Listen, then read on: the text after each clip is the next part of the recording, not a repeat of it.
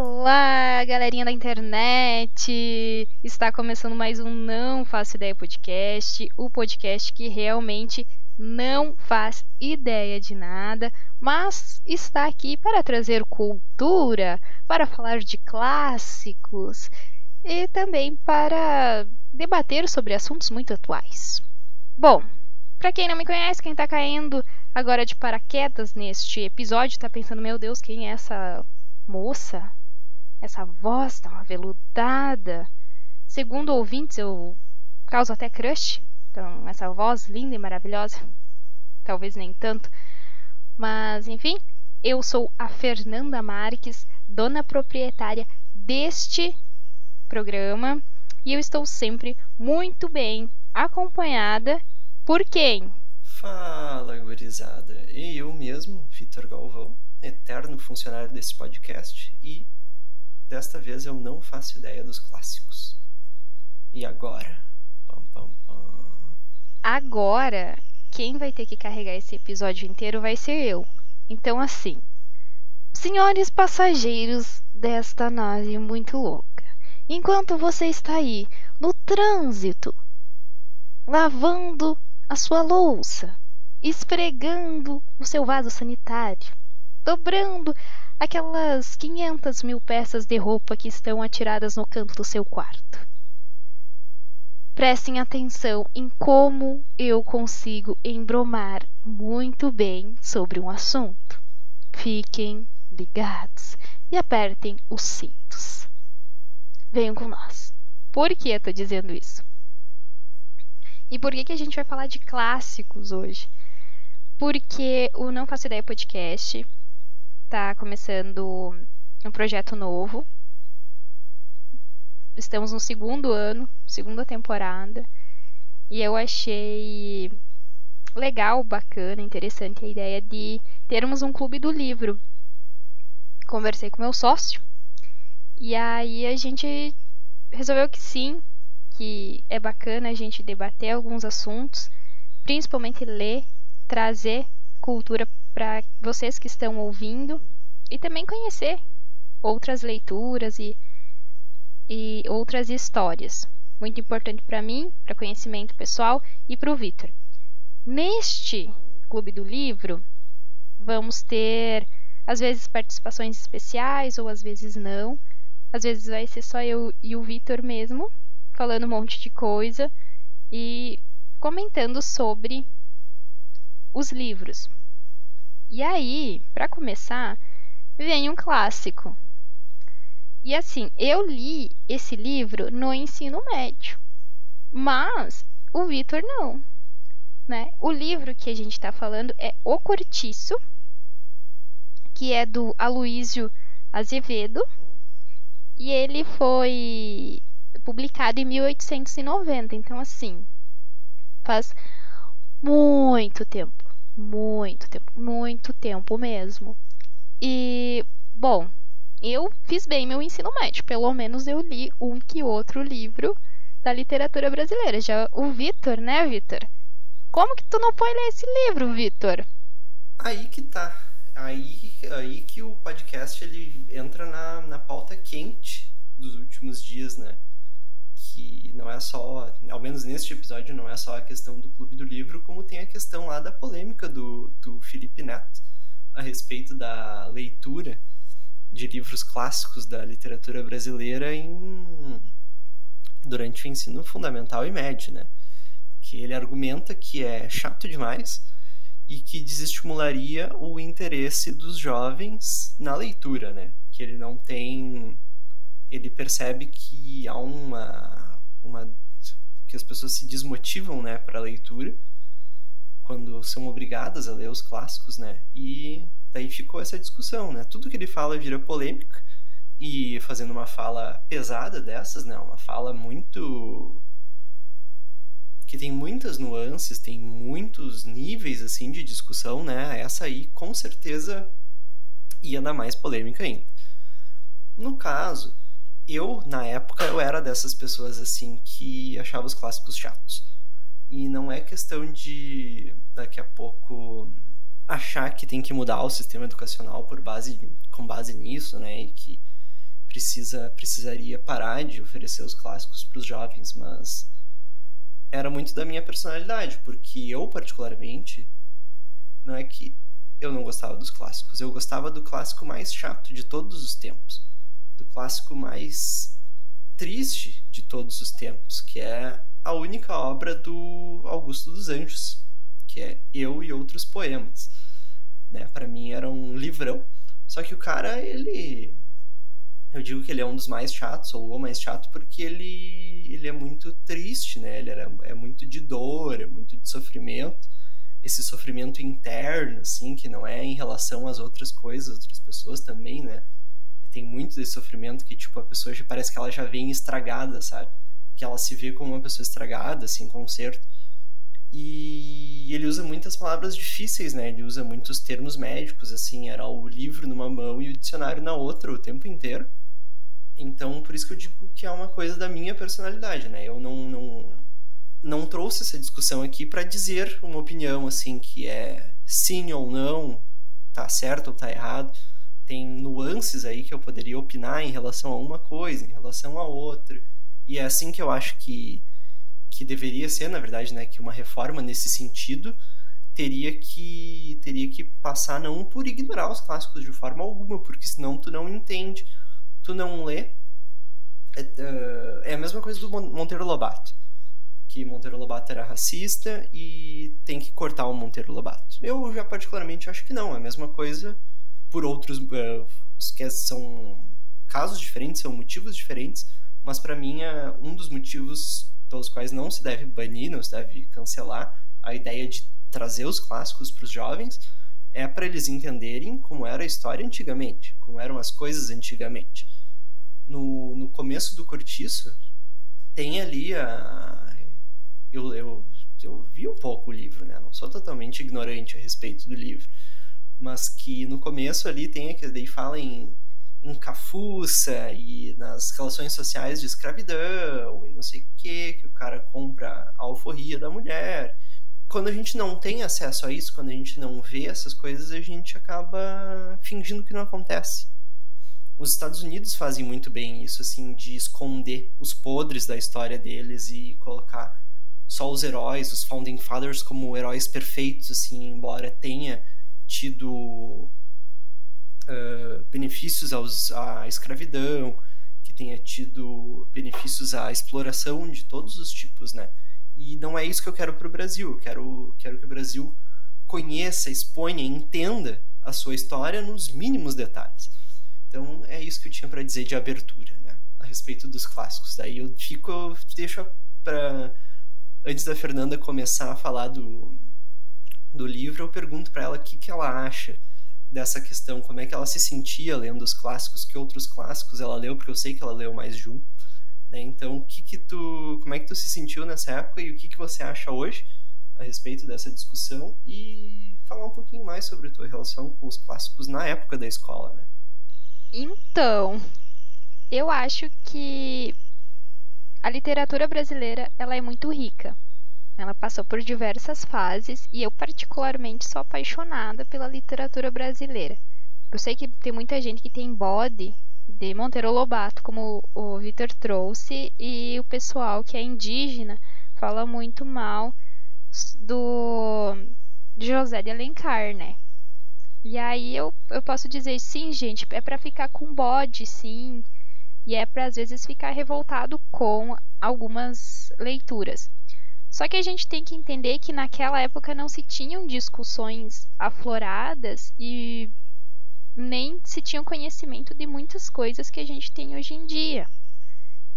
Então, eles viviam num, num momento da vida em que era normal falar o que eles falavam e ser racista e ser machista, sabe? Então, eles não tinham o nível de intelectualidade que a gente tem hoje em dia, digamos assim.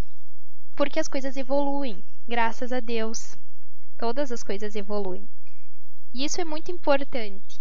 A gente ler um clássico, achar uma fala problemática e conseguir entender, analisar, ver o quanto que a sociedade mudou ou que a sociedade não mudou e continua replicando até dia de hoje.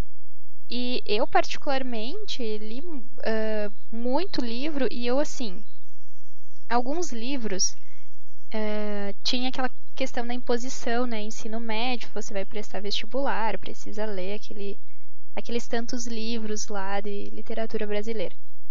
Eu, particularmente, não gosto muito dessa imposição. Eu acho que isso é complicado demais, porque nem todo mundo lê e a gente não entende direito. Porque, como o Victor estava falando do, do autor que ele sempre leu e que, puta merda, né? Um palavreado rebuscado e muita coisa, assim, muito seccionada. Então, bah, tu tem que ter um dicionário do lado para conseguir entender. É, é a mesma coisa, digamos, quem lê Machado de Assis. É, tem algumas palavras que são complicadas, que tu não consegue entender. A construção frasal dele também, às vezes, é longa. E daí parece que tu não tá respirando, que tu tá tipo. E não termina a frase, não termina o parágrafo. E daí você fica perdido e fica, meu Deus, por que estou lendo isso? Mas, ao mesmo tempo, tu conhece as coisas, sabe? Eu, particularmente, li algumas coisas meio na imposição, tanto que eu não lembro direito que eu li na imposição.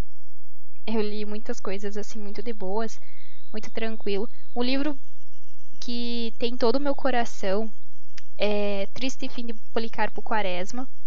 Para mim é o melhor livro que se tem na literatura brasileira. Vocês podem me xingar, tá? Mas aquele livro ele mudou totalmente minha vida. Ele foi um dos livros assim que eu li no, no terceiro ano do ensino médio, acho, ou no segundo ano. E ele tem um amor tão grande pelo Brasil. Ele tem um, um negócio, um apego à terra dele que aquilo me fez pensar, Jesus, como que a gente não vê isso? Sabe? Por que, que a gente é tão cego? E eu me apaixonei. Li vários livros do José de Alencar, e agora tá aberto o pessoal aí que quer me cancelar. É, li muito livro de romance.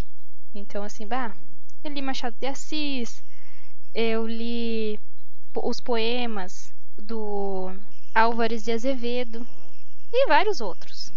Li muito Cecília Meirelles, enfim, que daí já são mais, mais novos, né, na verdade. Sempre fui muito de ler.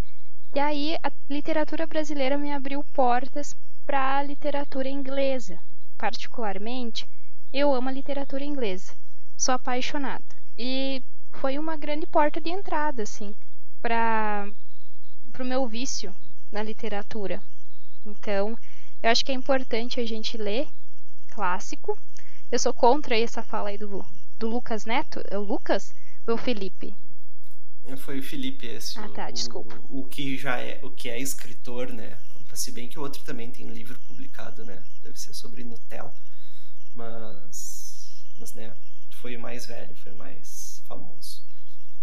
É, isso daí foi um desserviço, né? Primeiro que eu acho uma bosta você ser youtuber e daí lançar um livro. Calma, peraí, gente. É que assim, pá, a pessoa é youtuber, vai lá e diz assim, ah, eu vou lançar um livro. Daí lança um livro falando sobre a vida de youtuber dela. O que, que isso me acrescentou na vida? Bosta nenhuma. Anotem isso quando a Fernanda lançar o livro de podcaster dela. Muito além do estúdio, ou algo assim. Uhum, sim, com toda certeza. Gente, eu já participei de três livros. Deixa eu ver. Um. Deixa eu ver. Um, dois. É, três livros. Eu sou escritora, inclusive. Escrevo crônicas, poemas e contos. Mas com toda certeza não vai ter um livro sobre o podcast. Eu posso fazer sobre qualquer coisa, menos sobre isso, assim. Tá, gente? Guardem isso. Guardem essa informação. Mas, enfim, foi um desserviço aí do Felipe. O Felipe debate tanta coisa bacana, interessante e reclama do, das pessoas, reclama do governo. Aí ele vai lá e fala que não é para ler literatura brasileira. Ô, gente, pô, se a gente não, não olha para trás, não lê as coisas antigas, a gente não faz uma reflexão, a gente não vai para frente. A gente não conhece o nosso nosso futuro, entende? A gente não tá preparado para cair às vezes num golpe, né? Como a gente caiu. Porque grande parte da população, com toda certeza, não fez o dever de casa, não estudou história, não estudou geopolítica, não pensou na, na antropologia e daí a gente tem o governante que tem hoje em dia. Pronto, falei. Polêmicas aí, né? Nesse momento que a gente está cancelando todo mundo, né? Acho que somos muito corajosos aqui no Não Faço Ideia Podcast ao expor opiniões. Opiniões, como é que eu posso dizer? Canceláveis, opiniões fortes. Mas eu acho que é isso aí, né? Eu não, não tenho muito a acrescentar no, nessa parte aí do, do Felipe Neto, senão ia virar um podcast só sobre isso. E a gente já, já tá adiantando a hora aqui. Nem começou a falar do Curtiço ainda, e agora, considerando que nós temos uma apaixonada por clássicos da literatura brasileira, vai ser. Ela vai ter muita paixão para falar disso, então a gente tem que dar tempo, né? Pro ouvinte não enjoar antes de, antes de chegar na parte principal, o prato principal desta grande refeição de três pratos chamada podcasts. Então, aí, Fernanda, como é que como é que vamos começar hoje? Vai começar por um resumo do livro, vai começar já trazendo as pautas assim para para considerar que o ouvinte já leu e daí ele já veio aqui preparado. Como é que como é que a gente começa essa discussão hoje? Eu parto do pressuposto de que ninguém leu, porque tá todo mundo com preguiça, tá todo mundo do time do Felipe. Ah. E eu parto desse pressuposto. Então, assim, eu vou dar uma explicada geral no rolê do livro. O nome é autoexplicativo. Quem não entendeu, volte cinco casas, fique duas rodadas sem jogar, porque assim, complicado. O livro é o cortiço e, comum, bom, né? quem não sabe o que é um cortiço, é. Mas vai que a pessoa não entenda, né? Tem umas pessoas que são lentas, são devagar. Então, assim, você assistiu Chaves? Lembra da vila do Chaves? Aquilo lá era um cortiço. Não é uma vila, é um cortiço. Então pensem que a história se se passa num ambiente parecido com a Vila do Chaves lá. E aí, assim, eu acho que a história ela é muito brasileira, porque tem todas as pitadas possíveis da brasilidade. Tem a fofoca, tem o romance, tem o cara que trabalha que é filho da puta, assim, tipo, explorador, e daí é rico, e daí tem aquele que trabalha e é povão e é amigo de todo mundo. Basicamente é isso. Bom, é a vida de o livro- de, de vizinhos muito próximos, né? Exatamente. E como bem dá pra entender, é um romance, tá? E se passa no cenário do cortiço e basicamente é, vai falar sobre o comportamento dos personagens, mas se baseando nessa questão deles viverem no cortiço. Também tem questão de raça e as questões do momento histórico que eles estavam vivendo naquele momento, né? 1890, gente. Não, que faz muito tempo, não consigo nem pensar, gente, porque faz muitos anos. Mas enfim, pensem nisso. E, bom, o livro ele começa falando lá do João Romão, que quer ficar rico. E ele, bah, ele é um filho da puta. Ele explora os empregados dele porque ele quer o dinheiro. Ele quer muito dinheiro e tal, e daí ele é dono ali do cortiço, ele tem uma taverna lá, que é tipo uma bodega, tá, gente? E tal, e ele tem ainda pedreira, e ele tem lá a namorada, mulher, amante, enfim. O, o, o livro traz a palavra amante. Mas não sei, né? Pode ser mulher, pode ser aquele relacionamento PA, né? Pau amigo também. Não sei. Você interpreta como você quiser, se você quiser ler o livro. O que, que foi, Victor? Eu imagino o Aloysio Azevedo escrevendo lá. João Ramão era considerado por fulana, por Bertoleza, seu pau amigo. Trabalhando Ué, de gente. domingo a domingo, sem esforço, sem cansar. Não, é sem descanso, né? Porque cansada com toda certeza a mulher tava. É, Imagina, tem que trabalhar e dar pro homem ainda. Ô canseira. Eu, eu- nossa, eu já tô aqui, eu tô exausta de pensar nisso. Tô exausta porque eu, assim, Ah, até trabalho e dou, né? Mas não trabalho tanto assim. Trabalho um pouco. E final de semana eu quero folga, quero só mimos. Mas enfim, seguindo.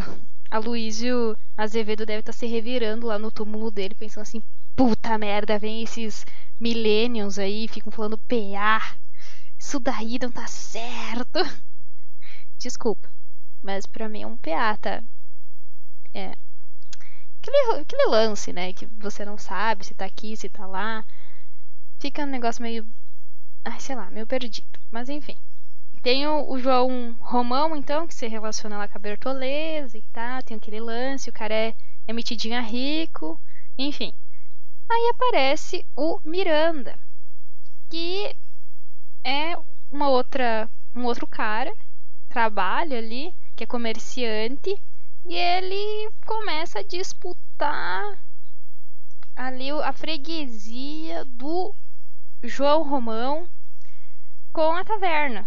Pra disputar, concorrência mesmo. Estão ali na concorrência mesmo pra ver qual que é a melhor bodega, qual vende melhor chopp pensando em chopp, né? Naquela época, com toda certeza, vendia só pink. Uns querosene bom pra tu tomar e ficar. Uh, eita. E aí os dois, enfim, eram amigos. Mas eles dois brigam, né? Porque assim, homem é aquele negócio, é que nem galo do terreiro. Tem que ter só um. Porque tem, quando tem dois, briga. Dá briga, dá briga e os dois ficam de bode, cada um vai para um lado e não dá certo. Então pensem nisso. Só que o Miranda, ele é mais rico que o João. Entende, gente? Ele já é mais rico. Daí ele estava só disputando ali na bagaceira com o querido do João. Mas o João, ele trabalha mais. Ele, ele passa pelo perrengue maior, porque como ele é, vem né, de uma situação mais humilde e tal, ele tá ali uh, passando por uns perrengues, por umas privação, porque ele tem aquela questão de enriquecer e tal, de passar o Miranda, tem essa questão também que se debate. O que hoje em dia é muito aquilo do capitalismo que a gente falava no outro episódio, não é, Vitor? Que quanto mais você tem, mais você quer. E você vai competir com o teu coleguinha. É isso aí, isso aqui. Então isso época, daí já é época, muito não, atual. Na posi com certeza.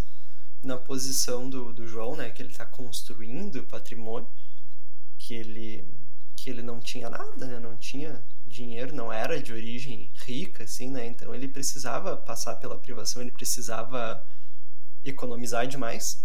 É, acaba sendo uma, acaba sendo, parece que é um, como é que eu posso dizer, parece que é um conflito com a realidade de hoje, mas não é, muito pelo contrário. É só a situação dele, o que a gente deve, que a gente recebe de recomendação para fazer, né? Que é não gastar com nada e, e guardar tudo para até que um dia, enfim, tenha dinheiro. É o que ele está fazendo, né? O que ele faz. Por isso que uh, hoje em dia se fala em tipo, ah, vou ostentar e tal, ganha e sai ostentando, né? Mas aí ele queria realmente acumular, ter dinheiro. Então ele segurava até não poder mais. Exatamente. E aí, no meio desse, dessa disputa dos dois caras, o, o Miranda ele recebe o título de barão. E aí o João fica doido, né? Muda totalmente a ideia dele sobre essa questão do dinheiro. Porque não adianta só ganhar dinheiro. Ele também quer ter essa posição social, ele quer ser reconhecido, ele quer frequentar a classe A lá, né, os bailes, as coisas, porque naquela época, não sei se vocês assistiram os Bridgertons, mas é basicamente aquilo, sabe? A, a sociedade era seccionada naquela época. A gente tem sim um, um, muito da, da construção social de antigamente, é, é muito baseada nos ritos eu, europeus porque a gente foi colonizado por Portugal, Itália, teve ingleses e tudo mais, então de certa forma a gente tinha resquícios disso. Então assim, quando tu ia ascendendo, tu, digamos assim, o Miranda ele já tinha uma posição boa, aí ele ascendeu virando barão e, e, ele frequentava só aqueles bailes, aquela cúpula lá que era gente do dinheiro e tinha, né? Bancava tudo. E que era dono de muitas coisas. Só que o João, ele não, não tinha isso, entende? E ele queria estar tá no meio disso. Ele queria se vestir bem, ele queria estar tá comendo bem, ele queria estar tá rodeado de pessoas, uh, enfim, muito interessantes e tal. Naquela época, quem ia no teatro, né, a cultura, ela era só pra gente rica. Hoje em dia a gente pode dizer que, que isso não é uma realidade, só que geralmente a gente tem na ideia de que cultura é coisa de gente rica, né? Ah, e tu lê livro, não, porque tu tem dinheiro para comprar. Ah, tu vai no teatro. Não, mas é que teatro é coisa de gente rica. Ah, é que eu escutei, sei lá, uma, uma orquestra sinfônica. Ah, não, mas isso é coisa de, de gente rica.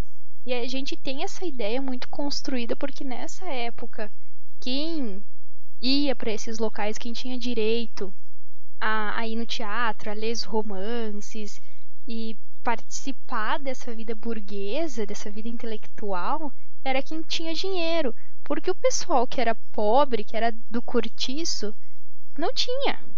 Não tinha espaço na sociedade, não era nem visto na sociedade. Eles realmente eram os ratos da sociedade. Eles, a sociedade queria fingir que eles não existiam real, assim, sabe? E, e, eu acho que é importante também lembrar que o pessoal do curtiço era o pessoal com cor, tá? Pra quem não, hum, não entende, aí não era o pessoal. Isso, né? É, quem não imaginou, o pessoal é, que tinha. Ou era de origem dos negros escravos, ou eles eram uh, de gente que tinha mestiçagem, né? Tanto que o Victor até estava trazendo ali no início sobre os cafusos, que e lá no início do livro traz isso, que é essa questão da mestiçagem, né, gente? Então, quem não me imaginou, o cortiço ele é essa essa atmosfera de gente que é mais humilde, que é o pessoal negro. Vamos respirar, né? Fazer exercício da respiração. Você que está aí me ouvindo também precisa fazer o exercício da respiração para não enlouquecer, respire. Tô respirando no, no microfone, desculpa. Foi mouse. Prosseguindo, não sei se o Victor tem alguma coisa para complementar. Eu não. Tô, tô curioso para saber mais coisas, porque pelo que eu vi aqui no, nos spoilers que eu, que eu que eu li aqui, o, o João virou um tremendo filho da puta cegado pela, pelo dinheiro. Mas só sacaneia todo mundo. Mas então. Mas não sei, né? Mas pelo que eu entendi é isso. Então vamos ter que. Conto com a Fernanda dando sequência. Olha, gente, o Vitor já tá lá na frente, né? O Vitor já quer contar tudo o rolê das histórias. Mas vamos por partes, porque esse cortiço não é só do João, não é só do Miranda e não é só da Bertoleza. Tem mais história aí. Porque tem mais gente morando. E esse pessoal é mais povão, não tem tanta ambição financeira não. Então ali só pra viver a vida, se apaixonar, fazer bastante rala e rola. Esse livro inclusive tem bastante. Quem quem quem tá interessado aí, eu não sei qual é a página, mas bem lá pro meio tem umas coisas bem fortes. Interessante, quem quiser, quem tá precisando aí de. Enfim, tem um, umas partes bem interessantes. Ai, gente, desculpa. É, enfim. Próxima coisa que eu vou falar é que tem a, alguns personagens que se destacam bastante, que é a Rita Baiana, tem o Capoeira Firmo, o Jerônimo e Piedade. São esses os personagens que, que, que começam ali os seus romances e também falam muito sobre fofoca, né, gente? Porque aí o que tem é fofoca. É fofoca. Porque assim, imagine, gente, a mulher tá lá no curtiço. Não é que só mulher fofoca, né? Quem tá assistindo BBB aí? tá sabendo que os homens adoram dar uma fofocadinha. Não sei se vocês viram os memes rolando na internet do, do Projota. Ai, eu quero fofocar. Eu achei bem engraçado, eu amo o Projota. Né? Não, o BBB nada Ou... mais é do que um grande cortiço, porém formado por pessoas ricas. Ou Exato. a Nossa, Victor. E a gente tá aqui fora fazendo fofoca deles. Sem eles saber. Porque eles não fazem nem ideia. É. Eles estão fazendo fofoca deles mesmos e a gente tá fazendo fofoca deles aqui fora.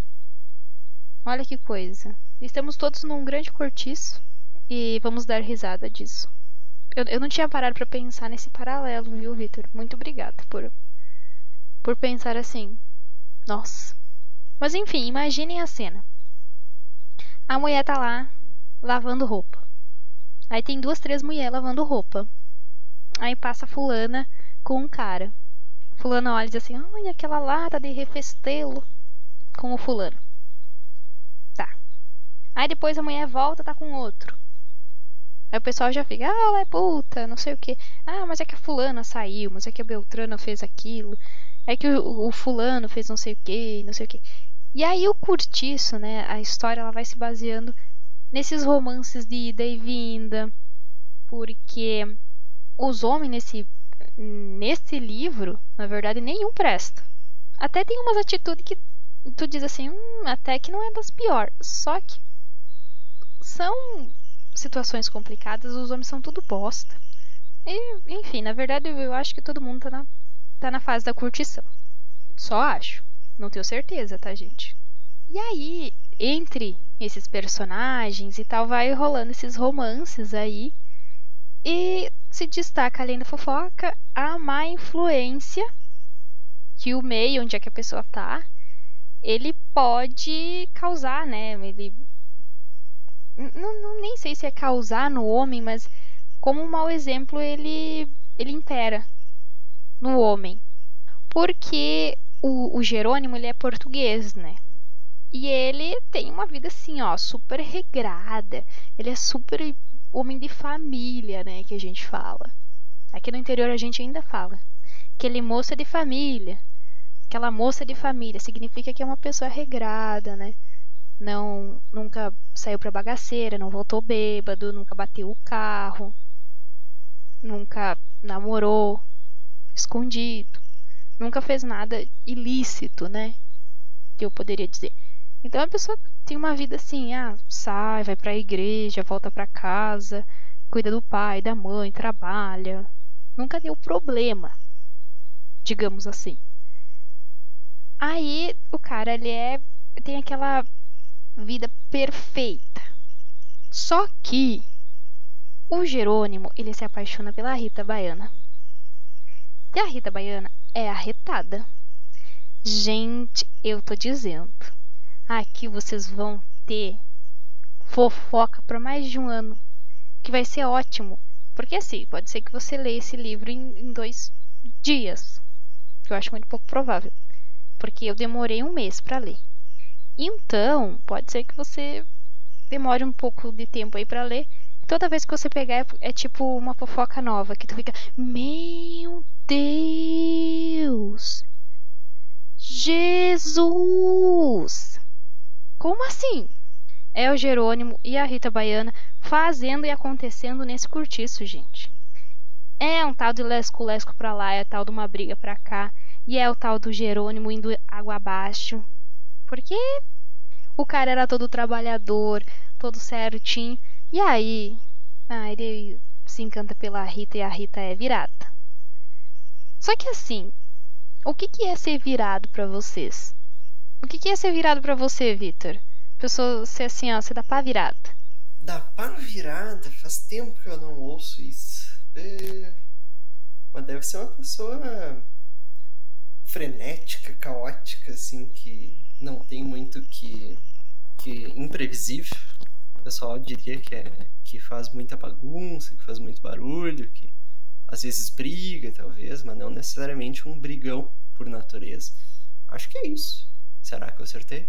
Então, o Vitor aproveitou até para dizer que eu sou velha, né? Para reafirmar que eu sou velha, porque quando eu falei pá virada, o Vitor, ah, faz tempo já que eu não ouço. Obrigada, Vitor. Obrigada por me lembrar que eu tenho 25 anos. Tem gente mais velha que eu, eu sei que você que tá com 30 tá dizendo, ah, mas você só tem 25. Gente, de 25 para 30 é rapidinho. Daí quando eu chegar nos 30, você tá com 35. Pronto, acabou. Sempre vai ter uma pessoa mais velha e sempre vai ter uma pessoa mais nova. Só deixa eu reclamar da minha idade. Muito obrigada. Enfim, uh, o pessoal da, da pá virada, assim, digamos assim, a Rita Baiana, pra mim, no meu conhecimento, no meu conceito, era uma mulher muito liberta. É uma mulher que hoje em dia é o que basicamente a gente olha na internet e a gente vê e basicamente todas as mulheres querem ser, que é essa mulher que que trabalha, que faz o corre dela e que tá aí. Vai na balada sim, beija quem ela quiser sim, ela tá solteira sim, e ela faz o que ela quer. O pessoal adora fazer mexerico, entendeu? Porque assim, a Rita ela ela é louca. Isso não é um bom adjetivo para se usar. É péssimo, inclusive, para se usar. Vou trocar, inclusive. Deixa eu pensar. Ela é uma mulher livre, ela é uma mulher solta, ela é uma mulher que, que quer viver a vida dela, entendeu? E aí o pessoal tem essa coisa de ficar questionando muito, de achar que é, que é tudo ruim e tal. Só que o, o Jerônimo, pra, por mim, assim, na minha visão, tô falando da minha visão, tá, gente? Pode ser que eu esteja muito enganada, pode ser que eu tenha tido uma leitura diferente da sua e tá tudo bem, tá tudo ok. Qualquer coisa a gente pega e pergunta pro Aloysio Azevedo quando a gente morrer o que, que ele quis dizer, qual era o conceito dele do livro, tá? Mas, assim. Nesse caso, a gente não corre o risco de fazer uma interpretação e daí o autor ir lá no Twitter e dizer, bah, mas eu não quis dizer isso, né? Que nem o pessoal mais direitoso costuma ir lá encher o saco do, do, do Neil Gaiman lá, do, daquele que fez um tal de Sandman, que eu nunca tive o, o prazer ou o desprazer de ler, mas aparentemente é bom. O pessoal diz, não, porque não sei o quê, porque é direitoso, papapá, ele vai lá e diz, não, vocês estão errados.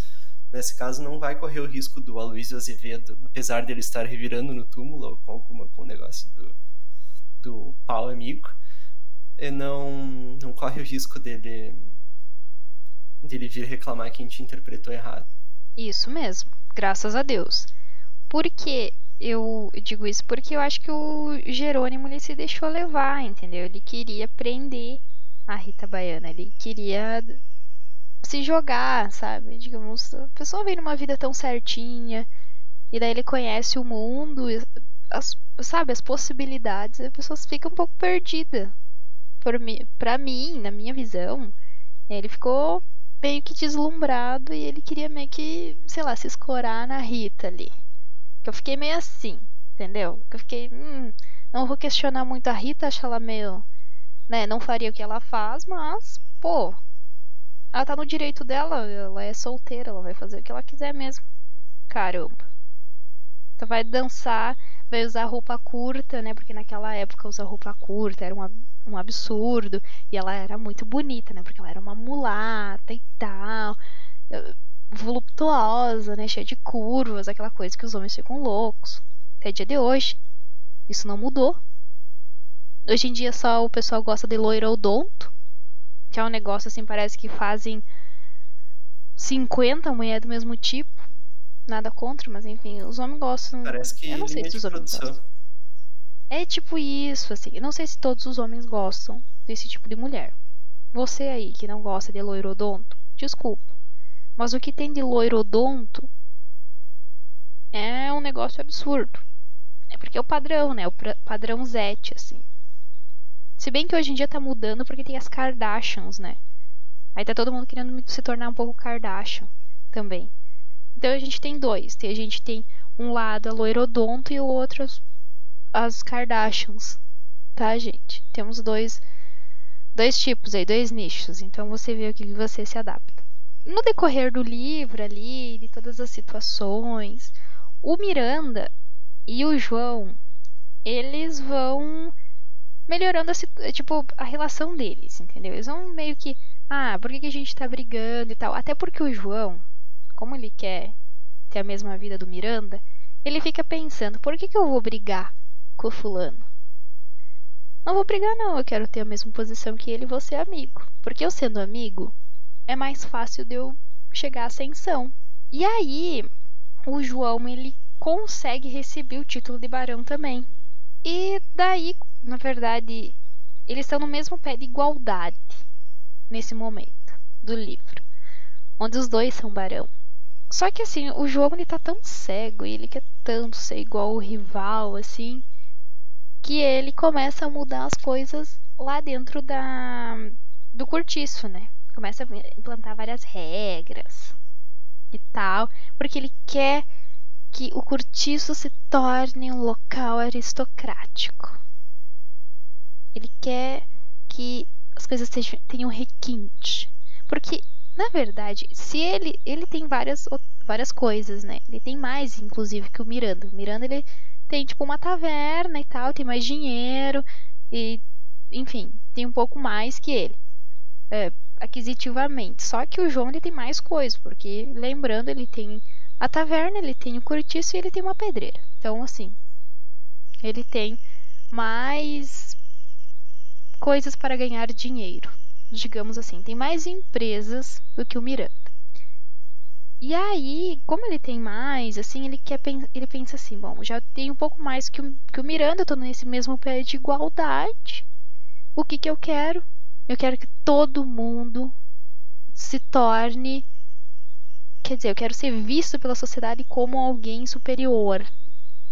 Então ele começa a cricrizar o pessoal do curtiço. Porque ele não quer mais aquele pessoal lá. Aquele pessoal lá é muito pé de chinelo, entendeu? Ele quer começar a implantar regrinha, coisinha de burguês, entendeu? Coisa que não se adapta ao pessoal que mora lá na, no cortiço, que não tem nada a ver. Então, assim, o cortiço ele era um local mais como posso dizer? Mais povão, né? Então ele, ele era meio bagunçado, desorganizado, o pessoal que ficava lá era mais humilde e tal.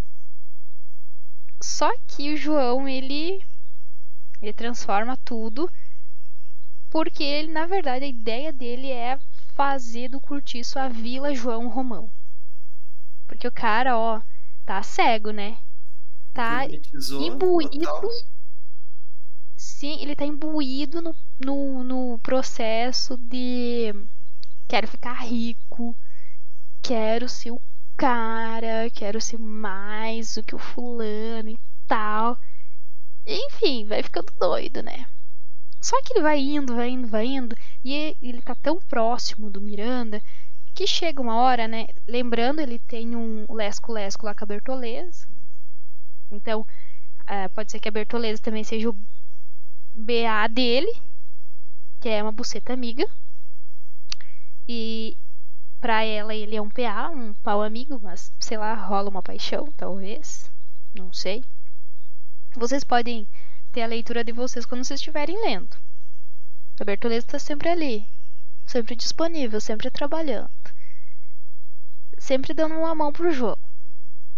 João, né, quer ficar rico, tá lá rico, se aproxima mais da família Miranda e pede a mão da filha do Miranda em casamento. Só que tem a Bertoleza, né, gente? E a Bertoleza fica putaça com ele, caralho. Fica. Porque fica pensando assim, como assim? Eu sempre trabalhei pra ti, seu filho da puta. Sempre. De domingo a domingo. Não descansei. Ainda fui tua BA. E você vem com essa? Agora vai, vai pedir outro em casamento? A riquinha? Pra ficar mais rico ainda? Não, aqui não. Eu tô vendo que você quer se livrar de mim. Então, eu quero sim usufruir das mesmas coisas que você tem. Eu quero usufruir desses bens sim. Tô nem aí. Palhaçada, trabalhei tanto quanto você. Quero ficar do teu lado, quero ganhar né, o o meu dinheiro aí, quero usufruir desse dinheiro, quero estar de boas, quero estar tranquilo. Aí, o João lá, ele já tinha lá pegado a, a Bertoleza, que era uma escrava, e ele tinha meio que comprado a alforria dela ali, tinha escondido ela e tal. Porque fica aquela coisa, né? Comprou, tu não sabe tal, a pessoa, os donos dela podem vir atrás. É um negócio meio estranho porque, lembrando que 1890 a gente ainda estava no momento de do Brasil escravocrata. E um Brasil escravocrata, depois eu vou convidar o Vitor para comentar sobre, é um Brasil onde via a pessoa preta como um, um produto, um, um animal, um, um ser desprovido de inteligência que só servia para o trabalho. E até tenho muitas outras coisas para falar sobre, porque isso me incomoda muito. Mas, enfim, como ele, o João, ele começa a perceber que a Bertoleza está dando trabalho, quer as coisas dele, não quer sair do pé dele, ele pega e denuncia a Bertoleza lá pros donos dela e diz assim, ó, encontrei a escrava fugida. E daí fica aquela coisa, né? Porque na verdade esse senhor que tinha essa pessoa é tipo registrada, né? Que era dele, essa escrava era dele. Ele tinha comprado, era, enfim. Era dele, ele podia ir atrás e juntar a pessoa e levar junto com ele para casa. Entendeu? Tipo um saco de batata.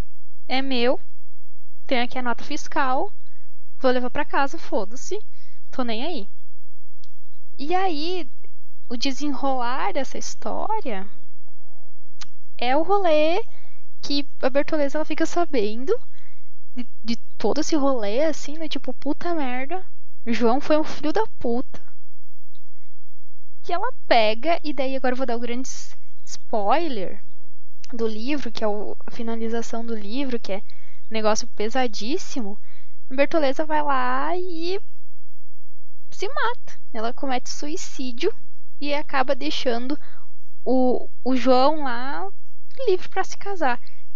De certa forma, eu acho que ela amava tanto ele, ela temia tanto voltar para os uh, senhores dela que ela pensou: bom, o melhor caminho é a morte, né? Não, não tem o cara que eu amo. Porque é aquela coisa, né? Tu tem que ter cuidado com o homem. Inclusive, deixo esse recado aqui para as meninas. Às vezes você vai, vai rindo, vai rindo, vai rindo. Quando você tá rindo tanto, você já tá pelada na cama dele, tá dando risada ele tá lá te comendo.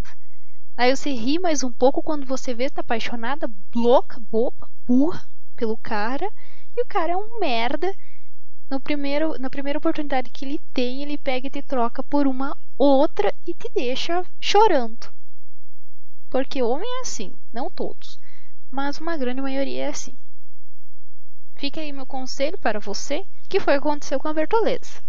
Não tem como saber, então cuide, fique de olho em todos, né? Se cuide com todos. Exatamente, porque a gente não sabe aquele que presta. A gente não sabe nem das mulheres quem presta. Porque nem todas são esses lírios do campo, tá? Tem umas que são os alecrim dourado do pântano. Prestem atenção. Então, assim, Bertoleza lá se mata, aí fica aquele fuzuê. Porque daí o, o, João ele pode casar com a filha do Miranda, fica mais rico ainda. Enfim, vida que segue. Termina o livro tipo, será que a Capitu traiu o Bentinho? Várias perguntas, várias respostas, vários pontos de vista. E daí você pode pensar o que você quiser, tá livre, né? Tipo um livro de final aberto terminou com algo assim, tipo, uou. E daí depois disso, bom, paciência porque você pensa o que você quiser. Que pra mim é o melhor tipo de livro, né, Vitor? É melhor você pegar e dizer assim, ai, ah, que legal, bacana. Agora eu vou pensar o que eu quiser do personagem, né? Quando fica a dúvida, quando fica o questionamento, quando fica a reflexão. Mas eu gosto da dúvida. Eu gosto de filme que termina assim meio, ih, será que foi? Será que não foi? aqueles coisa que filme, livro, série que deixa teoria, que deixa rabo para trás, que tem que ficar depois pensando e pesquisando, aí que é, que é legal, né? Dá um como é que eu posso dizer um o tempo de entretenimento que você ganha pelo, pelo produto, daí ele vai além do tempo que tu leva para ler. E normalmente esse tipo de conteúdo tem que consumir duas, três vezes para para chegar de fato a uma conclusão. É aí que é o, que é o poder desse tipo de, desse tipo de material. Esse caso da Capitu, acho que é, é um clássico, né? É um dos mais um dos mais importantes aí na literatura brasileira que antecede em muito tempo todos esses todas essas séries, todos esses filmes aí, não tem, não tem, veio tudo antes de Black Mirror, veio antes do filme, dos filmes do Nolan, né? Já ficava a dúvida se Capitu traiu ou não Bentinho. Embora sem ler eu chute que ele seja um chatão, na verdade, que ele tá, tava colocando pelo em ovo, né? Mas eu não li, não posso, não posso afirmar. Essa é uma hipótese, né? Não uma teoria, uma hipótese de quem não leu. Eu acho que é a impressão que, eu, que esse tal de Bentinho passa, que ele é na verdade um, um ciumento chato que coloca, que acha chifre em galinha, não sei como é que é a outra expressão equivalente a parecida com colocar achar pelo em ovo, procurar pelo em ovo. Sei que eu fiquei meio para baixo com essa história aí do, do curtiço. Achei meio. Porra, que sacanagem, né? A impressão que dá quando, quando começa, assim, que ele protege a mulher, a Bertoleza, é que ele vai ter uma, um encaminhamento legal, assim, que ele vai ser um cara, apesar de obstinado pelo, pela riqueza, obstinado pela essa ideia que ele tem de, de ganhar dinheiro que ele vai que ele vai melhorando né ao longo do, do livro mas na verdade não ele só piora. Sacaneia as pessoas essa gentrificação essa gourmetização aí do do cortiço né deixar pessoas que já não têm muita condição que já não tinham muito para onde fugir lugares onde são aceitas para fora né acho com mais dificuldade ainda né um lugar onde todo mundo não digo que se dava bem, mas que, uh, que tinha um lugar para ficar, né? Que era um lugar com uma certa, certa liberdade e com a proteção possível para esse padrão de vida, né? Com esse, com esse alcance, como é que eu posso não é um alcance financeiro, mas com essa classe social, digamos assim, com essa com o dinheiro que eles tinham que não era muito, né? Como a Fernanda bem destacou, são curtiços são os são os, as pessoas que não têm tanto dinheiro, como inclusive era no exemplo que ela deu do Chaves, né? que era que era tipo tinha a dona Florinda de rica, né? E o seu barriga que era dono do dono do negócio. É, e daí depois essa gourmetização, adoro o Vitor que ele pega e coloca umas palavras assim diferentonas para explicar o assunto. Mas essa gourmetização do do cortiço, o pessoal vai embora, na verdade, né? Vai embora para outro cortiço, o pessoal mais pobre. E aí fica um pessoalzinho mais riquinho, assim. E, e por que que uh, simplesmente fica melhor, assim, o cortiço? É porque tem um incêndio no meio, né, dá uma tragédia ali, dá um incêndio. Eu também não vou lembrar de todas as coisas que aconteceram, porque o livro tem suas cento e poucas, duzentas páginas, eu não consigo lembrar de tudo, não consigo lembrar do das, da, das falas, né, dos diálogos, mas vou dizer assim, uh, tem esse incêndio e daí começa uma grande revolução. E para mim, assim, na minha pequena concepção, o que eu vejo é que o João Romão ele vai ficando muito cego, sabe? Por essa questão do dinheiro e tal. E aí ele. Eu acho que ele se perde, né? Porque assim, no início, ele só era um cara que vivia perto do Miranda lá, que era mais riquinho, né? Era um patrício. Pra quem não sabe o que é patrício, antigamente patrício eram as pessoas com mais dinheiro. Por isso que hoje em dia a gente fala, ah, aquela guria é patricinha. Porque vem disso, né? De, de patrão. De ter mais dinheiro, ter um poder aquisitivo melhor. E aí, bah, o cara tava, ficou bem cego, né? E a a Bertoleza ela era uma escrava fugida. E, e ele acabou, assim, ele amava ela de certa forma, porque ele forjou uma alforria. Então ele gostava dela sim. E no final das contas, ela deu o sangue por ele e ele pegou e trocou ela por dinheiro. Que é mais foda.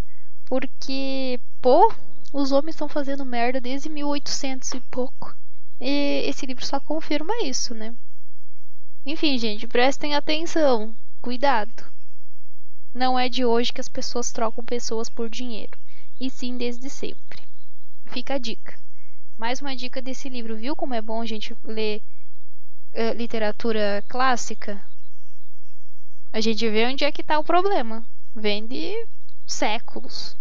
Séculos. Não é de hoje. Uh -uh, definitivamente. Mas revivendo essa história do cortiço, revivendo essa história assim da, do, do Brasil escravocrata, é, Vitor, você falou na, na semana passada que você assiste. É, tá assistindo, não? Você tem visto alguns lances aí da novela Laços de Família, né? Que você fica puto. Porque o, problema deles é: ai, onde é que eu vou passar esse final de semana? Vai ser em Angra? Vai ser no, na pousada X? Vai ser lá em Campos do Jordão? Nem sei, né? Se é, Falam... eles têm casas em todos os lugares, eles têm múltiplas casas de, de férias, daí os grandes conflitos deles têm, são em função disso, né? Que é em qual casa eles vão estar e em qual casa o gerador de conflito vai aparecer de repente, né? Que é o conflito deles, no caso, é isso, é coisa, conflitos de rico, preocupações de rico, e questão de mãe e filha dividindo homem, algo assim, não sei que eu não nessa parte eu não cheguei, mas a impressão que dá é isso, duas loiras olhando para o Reinaldo Giannichini e discutindo e brigando em função dele. A impressão que eu tenho é essa. Aí não sei, já, quer dizer, na verdade sim, lá na novela mãe e filha brigam por causa do Reinaldo Giannichini. Mas até eu estaria brigando por causa do Reinaldo Giannichini, tá, gente? Aquele homem é bonito até dia de hoje, gente. Bonitão. Sério mesmo.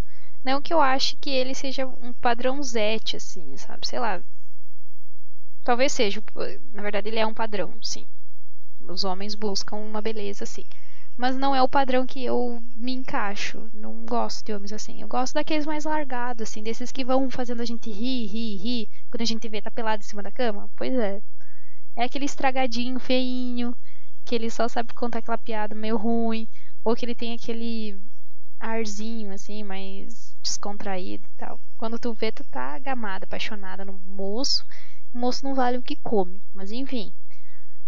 É, sem falar essa questão de romance, eu tinha parado para ver essa novela. Quer dizer, não parei para ver a novela. Eu liguei a, a TV e na segunda-feira eu passei o dia inteiro sentada na frente da televisão para assistir a, a série das Wings que a Netflix lançou. Inclusive, Netflix, se quiser me patrocinar, eu tô aceitando, porque tenho maratonado todas as temporadas possíveis, assim, de, de série, porque tempo, né, amigos? Tempo. Tempo é que temos. Mas é, antes de, de começar a maratonar, eu parei lá na novela e daí eu tava me incomodando muito com o fato de que eu acho que até dia de hoje tem muito essa representação que a empregada ela sempre é de cor, né? Ela sempre é de cor. E ela fala de um jeito mais com sotaque. Isso me incomoda muito, porque é tipo um sotaque de interior, assim, um sotaque diferente. Que enquanto eles falam com pouco, circunstância e R's e construção frasal correta, a, a pessoa ela é de cor, e é uma mulher e ela fala de uma forma muito estereotipada, sabe? Isso me incomoda muito porque são rastros de um Brasil que acredita que quem é de cor precisa continuar nessa servitude, precisa continuar nesse modo de precisa servir, tem que servir. Teu lugar não é nunca ser patrão, é sempre servir o outro. E isso me deixa muito, muito, muito, muito incomodada. E. Ai, gente. Eu não sei nem o que dizer. Porque. Infelizmente, as nossas novelas, naquela época, né, 2000 e alguma coisa, reproduziam, continuavam reproduzindo esse estereótipo. E hoje em dia eu acho que continuam reproduzindo alguns estereótipos desse tipo, assim. E o quanto a gente não deve não deve nunca se focar nesses estereótipos, porque esses estereótipos são muito errados. E eu posso dizer isso porque eu sei dos estereótipos que se colocam nas pessoas do interior. Inclusive quero falar disso, mas primeiro quero que o Vitor fale sobre essa questão né, dos estereótipos das pessoas de cor. Como isso é complicado, né? E o quanto isso. A gente, na verdade, se criou vendo isso e achando isso normal. A gente precisou crescer, evoluir e dizer: opa, não, isso não é normal. Está longe do normal, né? Aí que entra o negócio do, de ler ou não ler livros clássicos, né? De não.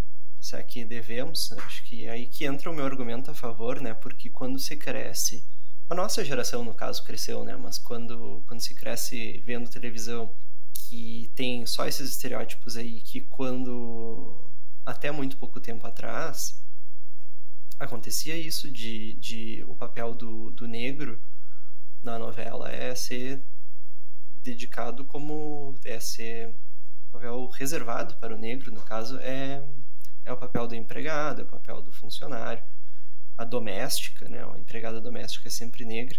Quando não é, tem um sotaque forte de algum lugar, né, que ela vem de algum lugar, mas normal, nunca é a pessoa muito branca. Vendo só isso, a gente cresce achando que isso é normal.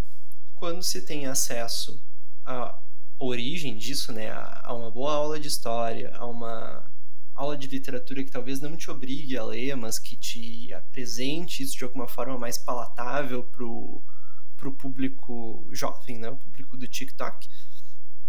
Qual é o tempo máximo de um TikTok? Um minuto? Menos que isso? Uh, a gente tá. As, os jovens, mais jovens, estão crescendo com, com essa influência na, na atenção, né? Então é mais difícil. E, e cada vez mais difícil ler, né? Vai ter, um, ter uma dificuldade grande com a leitura. A tendência é essa. E aí que entraria a aula de literatura, né? Não sacanear, né? Não dificultar mais. Só que não é cortando os livros clássicos que, que vai fazer isso. E isso é importante justamente.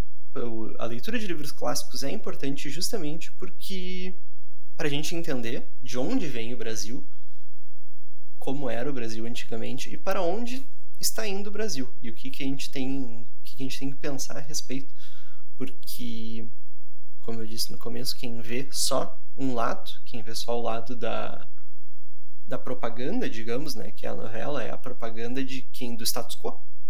A cultura em geral é normalmente propaganda do status quo. Então, quem, só, quem vê só isso acha que é normal, acha que não tem nada de errado, acha que a vida tem que ser assim. E isso se espalha para outras questões que às vezes não são tão trabalhadas na literatura clássica, não sei, minha ignorância não me permite afirmar isso, mas daí, por exemplo, quando se fala que ah, porque gay também pode ser machista. Uh, isso acontece porque a pessoa não tem consciência de classe, não tem consciência de como funciona a exploração, não assistiu da servidão moderna recomendada no, nas dicas culturais do último programa, não parou para pensar na estrutura da sociedade hoje em dia, não para para ela ela é vítima de um preconceito, ela faz parte de uma minoria e ela vai lá e continua uh, suscetível a ser preconceituosa. Ela corre o risco de, de ser preconceituosa. Não é um a cartinha do, do banco imobiliário, né? A saída livre da, da prisão. Porque quem não vê, quem não presta atenção no seu lugar na sociedade, não consegue fazer diferente. A pessoa se coloca como uma repetidora dos padrões, é uma, uma pessoa que leva os padrões adiante, que reproduz, repercute, re, recria, ensina os mais novos a que ela tem acesso a ser assim também. Então, eu acho que cortar os livros, né, da voltando para aquela discussão do início, né, volta, cortar os livros é um é clássicos em relação à cultura brasileira são é servir ao a maioria, a minoria, né, o 1%, servir ao status quo, né, uma minoria em números. E só são tão reproduzidos esses estereótipos hoje em dia, só existe tanto essa essa falta de consciência de classe porque as pessoas não consomem cultura, não observam a sua realidade, não conhecem a sua história. Não têm a capacidade não desenvolvem a capacidade simplesmente assim de se colocar no lugar do outro e de perceber que está na mesma posição do outro, embora com, sei lá, um, eu ia falar cor diferente, sei lá, tá, tá acontecendo a mesma situação com cor diferente, mas a gente tava dando o, a situação da cor da pele, da etnia, né? Não, não sei. Com, vai mudar um, a, o lugar no mundo, vai mudar o, a quantidade de dinheiro, mas a exploração é a mesma. A, a pessoa também faz parte de uma minoria, né? Então, nesse caso, estar atento e conhecer a sua história é sim evitar que esses padrões sejam reproduzidos e que a gente não tenha não esteja colocando todo todo o povo negro na condição de, de bertoleza, não esteja colocando todos os outros estereótipos assim repercutindo esses estereótipos, né? Então é isso que eu que eu acho e acho que é um dos motivos pelos quais eu odeio tanto essa novela, assim, que é tão, tão fraquinha, tão fraquinha, tão, tão estereótipos, tão sem, sem aprofundamento, assim, sei lá. Desanima, desanimei, assim, a novela aquela. Pois é, eu acho muito importante, inclusive, Vitor, ótimas palavras. Concordo com tudo. E eu acredito que a gente precisa desconstruir muita coisa, a gente precisa continuar olhando para o nosso passado. Um povo que não conhece a sua história não tem como entender o seu futuro. É isso que eu tenho para dizer, sabe? E por isso assim que eu defendi muito e eu sei assim que quem assistiu a série Bridgerton lá na Netflix, que é baseada no na verdade no, nos tempos passados, 1800, 1900, eh, falou assim: "Ai, mas como assim tá colocando a rainha como uma pessoa de cor, uma pessoa negra, né, uma pessoa uh, que não é branca?" Tem um, um, um, fundo lógico aí. Quem for pesquisar diz que, que essa rainha, que é, enfim, parente da Elizabeth, ela, ela era assim, é, no caso, bastarda. Então, ela tinha ali um, um pouco de sangue preto nas veias. E trazer isso, mostrar essa representatividade, mostrar que as pessoas é, daquela época elas poderiam sim ser de cor, como hoje em dia as pessoas podem ser de cor. Porque não é, as pessoas elas não são só brancas, sabe? E é muito complicado quando a gente coloca pessoas, uh, secciona as pessoas em nichos, assim, tipo, não, é que o branco sempre vai ser rico, sempre vai ser dono do, do Mustang, da Ferrari, e o negro ele vai ser sempre o pobre. Inclusive tem uma série, o, aquela série, né, tem uma cena na série Lupin, que o cara chega para comprar, enfim, um, um, negócio lá, que eu não sei direito como é que é, porque eu não assisti a série, só tava acompanhando.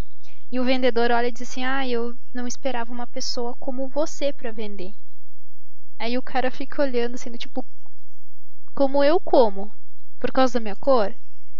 E o vendedor fica meio assim.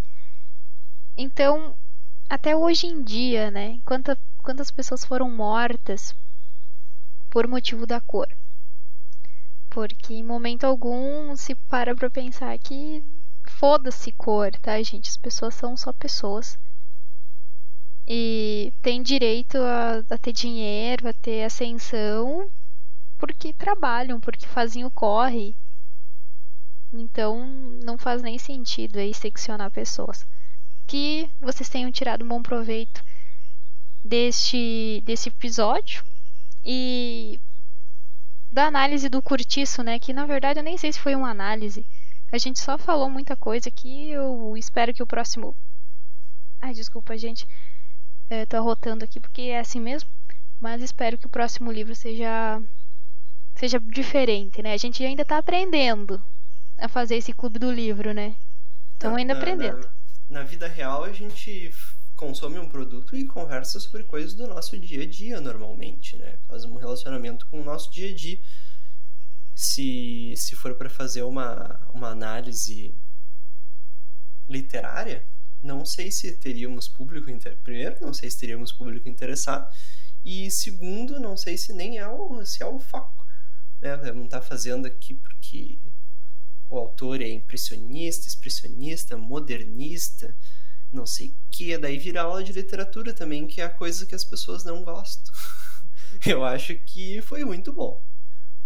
Tava pensando bom. aqui, ah, será que o que eu falei tinha a ver, né? Nem terminou o episódio, eu já tava pensando aqui o que, que é a pressão do, do indivíduo sobre si mesmo.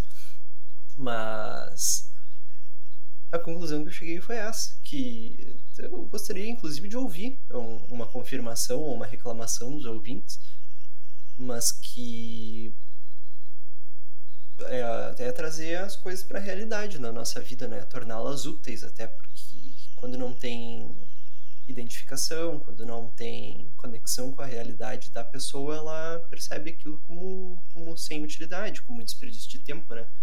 Que talvez seja uma das críticas que o pessoal faz à escola, não só a, não é não é exatamente a matéria essa do de literatura de, de português do Felipe Neto, mas no geral, assim, né, que tu olha para a escola e pensa assim, mas o que, que eu vou fazer com isso? Foda-se isso.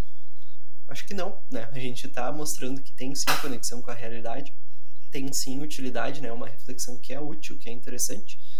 Que se o público concordar, se os nossos ouvintes concordarem, né, essa pode ser uma, um norte para o Clube do Livro, né? Trazer as coisas para a realidade, não só, não só ficar analisando e esfregando aquele conteúdo, assim, aquele o livro, no caso, né, o filme, se acontecer de fazer um mais episódios sobre filme. Exatamente. Inclusive, uh, ouvintes, falem aí, gostaram, não gostaram, mandam um direct. Você tem medo, sei lá, de, de publicar? Não sei. Pega e fala com a gente. Diz o que você achou desse episódio, tá? Diz, ah, achei interessante. E assim, a gente tem que trazer para a realidade. Porque o que eu acho, né? Que tudo na vida a gente tem que trazer para a realidade, tipo, dar um puxão de orelha na gente quando tem que dar um puxão de orelha, ou trazer um ensinamento diferente. Porque a gente só constrói a nossa vida quando a gente, às vezes, tem exemplos, né? Tudo na nossa vida é meio que exemplificado. Então, vamos fazer essas discussões aí. Eu adorei também, na verdade, esse episódio tô aqui me fazendo, me fazendo, mas eu adorei, né? Eu, eu amo tudo desse episódio. Eu amo, inclusive, meu colega de, de discussão aqui. Eu, eu sem Vitor, pelo amor de Deus, sou João sem braço, né? Então, assim, foi uma discussão muito bacana. Eu amei. E agora vamos para as dicas culturais, né? Porque senão a gente fica aqui elogiando, falando desse podcast, a gente não termina nunca. O, o ouvinte tá tipo, termina logo essa caralha, véi. Já lavou a louça, já esfregou o vaso, já regou as plantas, Sim. já passou o aspirador e a gente tá aqui falando ainda, daí uhum. ele não vai querer terminar. Daí ele disse assim, meu Deus, cara. Daí ele já foi, já voltou 50 vezes o trajeto dele de carro, é. de transporte público, de, não sei, né, de bicicleta, não sei o que você tá usando aí pra se deslocar. Com os próprios pés, talvez. Mas ele tá tipo, porra, não terminou ainda? Caralho, né? Então, bora lá para o momento mais esperado deste, deste programa, que é as nossas dicas culturais. Vitor, você começa ou eu começo? Posso começar. A minha dica cultural pra... é que você leia o... um texto do Augusto dos Anjos, para entender o que eu disse e até para fazer essa conexão assim, porque inclusive Augusto dos Anjos ele era desmerecido e desincentivado lá pela na minha escola, que aconteceu uh, aconteceu dele ser desmerecido e acho que é por esse lado assim da, da tristeza, né? O cara tem um texto chamado um poema chamado Psicologia de um Vencido, né? Que é o é o resumo daquilo que eu disse a respeito de do cara ser um derrotado, né? Que ele nasceu derrotado. Como ele diz aqui nesse, nesse texto, né? Ele sofre desde a infância a má influência dos signos do zodíaco. Né? O signo do zodíaco é uma coisa que você não tem como trocar, não tem como mudar, né? Nasceu naquele dia, naquela hora. E se o efeito existe, né? Se o efeito dos astros sobre o indivíduo existe, uh, a pessoa tá ferrada, né? Não tem o que fazer. Eu, por exemplo, sou de Capricórnio, então eu vou ser sempre, sei lá, Mentira. virador de, de cambalhota e consumidor de, de peixe. Mentira. Sei lá o que. Palhaço. Tu tá falando mal do meu signo. Eu já não, não basta tudo que eu sofro, né? De bullying. Eu falei o primeiro que me veio na cabeça. Porra, eu não, isso. Eu, eu, eu, o primeiro que me veio na cabeça foi o meu certo. Só que daí eu não quis falar o meu certo para ver se o pessoal me pegava na mentira. Só que agora tu, tu me entregou. Mas é que eu fico então, puta, tu vai falar do meu, velho. Eu tinha que ter escolhido, então. Daí tu troca ali, depois edita a mulher do Google por cima e coloca Sagitário.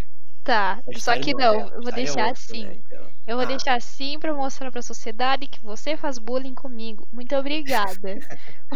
Valeu. Mas é isso, é como eu não sou um grande consumidor dos. Ah, e tem filmes, né? Tem filmes de vários desses clássicos. Se você não tá interessado no. Não tem tanto tempo, assim, não tem tanta paciência pro livro, tem muitos filmes. Né? Eu assisti o, o filme do Policarpo Quaresma, se não me engano. Se não me engano, posso estar errado, mas se não me engano, é um dos que eu assisti. Um que eu tenho certeza foi o Brás Cubas, eu assisti. E tá aí uma alternativa, né? Pensando em questão de, de, de não tornar as coisas chatas. Enfim, uh, era isso que eu tinha para dizer de dicas, né? O que, que, que você traz aí hoje pra gente? Primeiro eu tava aqui tirando um reboco de unha, daí primeiro eu vou tirar esse negócio da minha língua. Daí segundo eu vou dizer para vocês assim, eu acho que vocês têm que consumir poesia. Qualquer coisa, qualquer tipo de poesia aí. Uh, eu, particularmente, tenho lido algumas mulheres, né? Eu tô lendo a Riane Leão, que é o livro Tudo Nela Brilha e Queima. Particularmente tem sido uma leitura muito interessante. Eu li a Amanda Lovelace, eu li a Rupi Kaur também. E aí eu tenho dado uma olhada assim lá no Scooby e as pessoas estão falando muito do tipo, ah, é superestimada. Isso não é poesia, porque poesia é Bukowski, né? Nem sei se estou falando certo Bukowski, mas enfim, paciência. Porque quem, quem escreve de verdade é Augusto dos Anjos mesmo, assim, sabe? Então, assim, é, isso tudo varia, tá, gente? Porque, assim, existe poema e existe poesia. Inclusive, eu escrevi um texto sobre. Existe poema que segue a métrica e que não te traz nenhuma emoção. Mas existe a poesia que às vezes em uma frase te faz chorar. Então, assim, é tudo uma questão de perspectiva, o momento que tu tá vivendo, as situações que você já vivenciou, os sentimentos que estão ali aflorando em você. Então, assim, leiam poesia, encontrem um autor que escreve de uma forma que você se identifica. Pode ser que seja o, o Braulio Bessa, pode ser que seja qualquer pessoa. Leia uma poesia e se sinta abraçado com isso. Eu, particularmente, sou apaixonada pela canção do Exílio. Para mim, é a melhor poesia.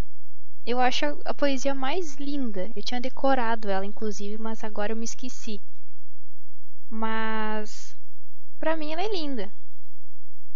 Ela é maravilhosa. Sei lá, minha poesia de estimação. Então, o primeiro ponto é esse. Segundo, é... tem um filme que eu acho que todo mundo já assistiu. Quem não assistiu tá perdendo. Mas é bom pra gente repensar e, e muitas vezes a gente não olha com uma certa criticidade, né? É um filme que é um livro também, que é O Alto da Compadecida. Quem nunca assistiu tá perdendo. O, a interpretação do Matheus Nastergalin, né? Que eu, nossa senhora, esse sobrenome é foda pra caralho. Eu acho que é um, um filme muito rico, cinema nacional muito rico. Tem a Fernanda Montenegro também. E fala lá sobre o Deus Negro, Acho que foi a primeira obra assim que traz isso de uma forma muito bacana, muito interessante e muito, eu não sei, eu acho que muito próxima da, da realidade, porque então assim, assistam o Alto da Compadecida, assistam com olhos de críticos. Não assistam só do tipo, ah, vamos dar risada. Assistam com olhos de criticidade, interpretem as reais nuances ali desse romance regionalista porque ele é lindo. Lindo mesmo. Quem quiser pode ler o livro, tem mais conteúdo, na verdade, do que o filme, mas vocês podem se basear no filme também. Enfim, fica aí as duas coisas. E eu acho que era isso, né? E sejam felizes nesse final de semana. Aproveitem para tomar aquela cerveja gelada. Aproveitem para Não sei se na sua cidade está chovendo ou não. Na minha está chovendo pra caralho, então assim não vai dar pra lavar todas as roupas possíveis. Mas aproveite, né, pra dar uma lida, dar uma jogada no PlayStation, Nintendo, celular, computador. Enfim, no meio que você dispuser aí. E aproveite, não esqueça de compartilhar esse episódio. Por favor, gente, ninguém compartilha esse episódio, só eu mesmo. Mas vai lá, dá uma compartilhada nesse episódio.